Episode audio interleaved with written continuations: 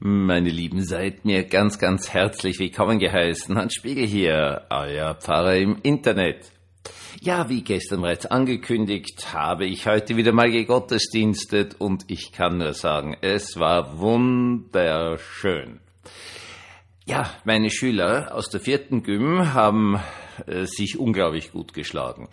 Also das ist ja der erste Auftritt für ihnen in, von ihnen in einer Kirche vor ziemlich vollen Bänken und sie haben das in unglaublicher Ruhe gemacht. Die ganzen Gebete haben sie ja geschrieben und haben die dann vorgetragen. Das waren ziemlich viele junge Leute hier beteiligt. Also dann war es halt so, dass jeder einen Satz sagt, damit möglichst alle drankommen können. Und es war wirklich traumhaft. Also äh, diese jungen Leute sind so cool drauf, die, da hat jetzt keiner gezittert oder irgendwelche Blödheiten gemacht, sondern sie haben das hervorragend gemacht, bis hin also zur geraden, aufrechten Körperhaltung, den ruhigen Bewegungen. Es war total schön und total würdevoll. Und das ist jetzt der erste Punkt, den ich Ihnen heute mitgeben möchte. Man braucht sich also überhaupt keine Sorge machen um Zukunft von Kirche. Man darf die Leute nur nicht verärgern. Das ist alles. Also es ist eine ganz, ganz, ganz schöne, ruhige, feine Situation gewesen, die wir da erlebt haben. Und Sie haben ja auch in der Vorbereitung des Ganzen also wirklich tolle Sachen gemacht ich weiß nicht, wo immer dieses Geheule herkommt, dass alles so furchtbar ist. Man muss den Leuten vor allen Dingen die Möglichkeit geben, sich auszudrücken. Das ist meine große Erfahrung, diese Möglichkeit, sich auszudrücken.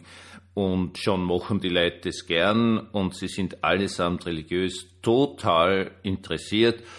Ähm, ja, ich finde es herrlich. Also es war einfach super. Dann habe ich noch eine Kaffee-Einladung bekommen, bin ich ins Auto gesetzt worden und mitgenommen worden von einem Herrn Altbischof und seiner lieben Frau. Und auch das war total nett da zu reden. Es war ein super Tag einfach. Ich möchte es wirklich sagen, es war ein super Tag. Ich wünsche euch das Gleiche. Ich wünsche euch das von ganzem, ganzem Herzen für diese neue Woche.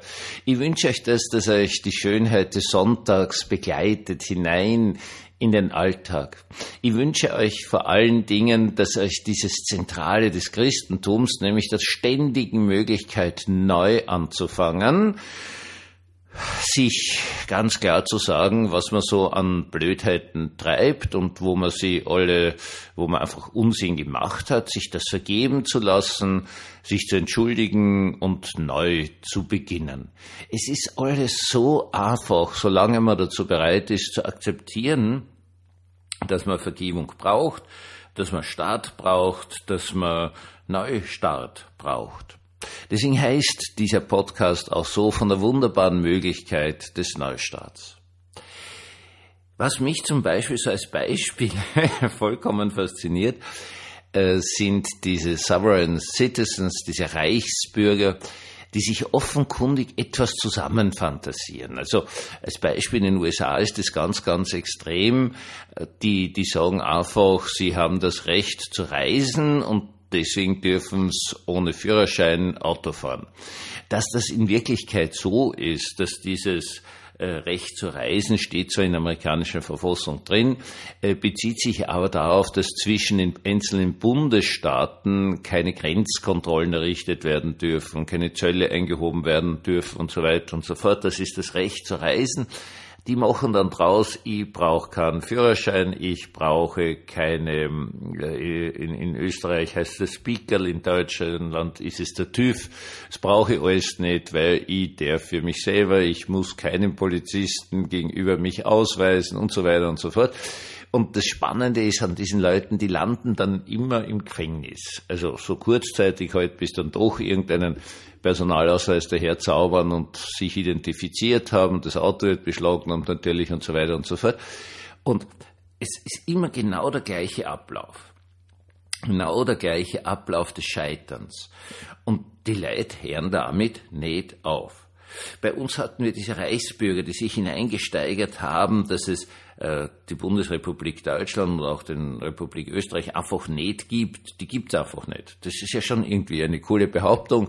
Das sind irgendwelche GmbHs oder so irgendwas und Deswegen können sie also tun, was sie wollen. Und ich, ich kann das gar nicht nachvollziehen in seiner ganzen Dummheit. Und können auch Auto fahren und, und was weiß ich, was die alles kennen.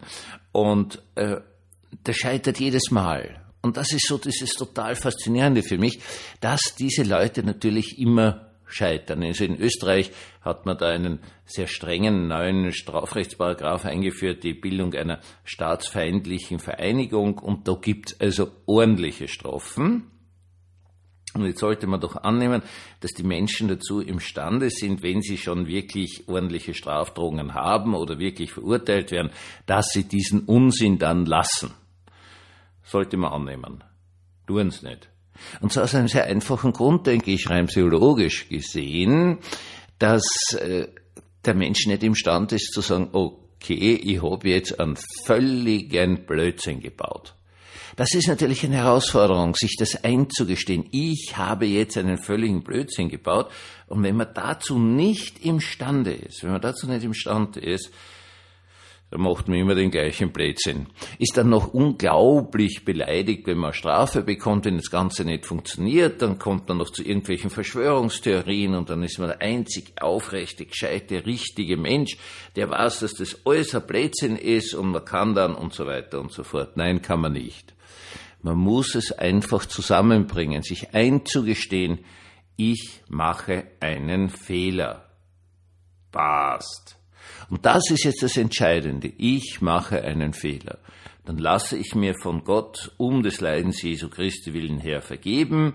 Dann gehe ich zu die Leute, die ich vielleicht beleidigt oder geschädigt oder sonst irgendwas hab, hin und sage, es tut mir furchtbar leid.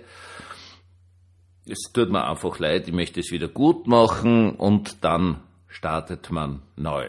Klingt so einfach, ist offenkundig irrsinnig schwierig und braucht ein zentrales Erlebnis, nämlich das zentrale Erlebnis der Liebe. Wenn man dazu imstand ist zu sagen, okay, ich werde geliebt, dann kann man den Blödsinn lassen. Und ich wünsche Ihnen für diese letzte Woche vor dem Weihnachtsfest aus ganzem, ganzem, ganzem Herzen, gehen Sie hin und leben Sie das Gefühl von Gott, unendlich geliebt zu sein. Einen wunderschönen Abend und eine gesegnete neue Woche.